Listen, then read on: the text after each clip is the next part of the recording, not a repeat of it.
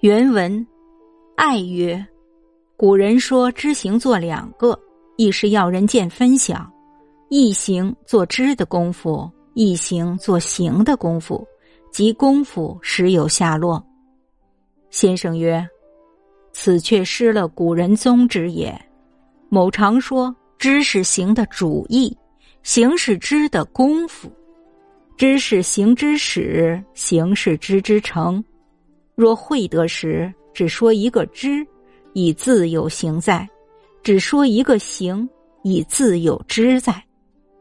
古人所以既说一个知，又说一个行者，只为世间有一种人懵懵懂懂的任意去做，全不解思维醒察，也只是个明行妄作，所以必说个知，方才行的事。又有一种人。茫茫荡荡悬空去思索，全不肯着实躬行，也只是个揣摩影响，所以必说一个行，方才知的真。此事古人不得已偏补就弊的说话。若见得这个一时，即一言而足；今人却就将知行分作两件去做，以为必先知了，然后能行。我如今且去讲习讨论做知的功夫，待知得真了，方去做行的功夫，故随终身不行，亦随终身不知。此不是小病痛，其来已非一日矣。某今说个知行合一，正是对病的药，又不是某凿空杜撰。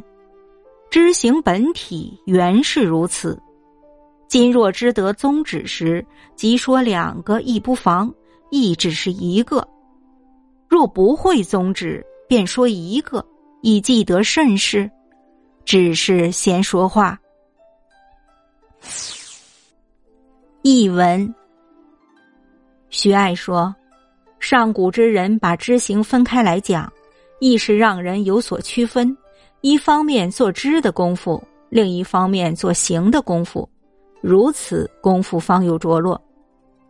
先生说：“这样做就抛弃了古人的意志了。”我以前说，知识行的主意，行是知的功夫；知识行的初始，行是知的结果。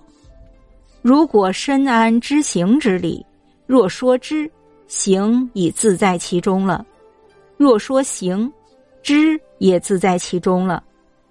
古人之所以知行并提，只因世上有一种人，只顾稀里糊涂的随意去干，根本不思考琢磨，完全肆意妄为，因此必须说一个知，他才能行得端正。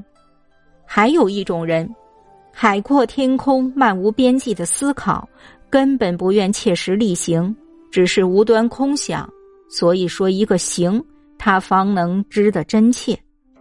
这正是古人为了救弊补偏，不得已而使之对策。假若明了这一点，一句话足够。现今的人非要把知行分作两件事去做，认为是先知然后行，因此我就先去讲习讨论做知的功夫，等知的真切，再去做行的功夫。所以终生不得行者，必定终生不得知。这不是简单的事情，此种错误认识为时很久了。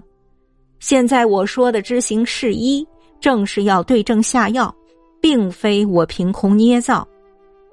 知行本体原本如此。现在如果知晓我立论的主旨，即使把知行分开说，也无关紧要，其实仍是一体。如果不晓我立论的主旨，即使说知行合一。又有何作用？那只是聊聊天而已。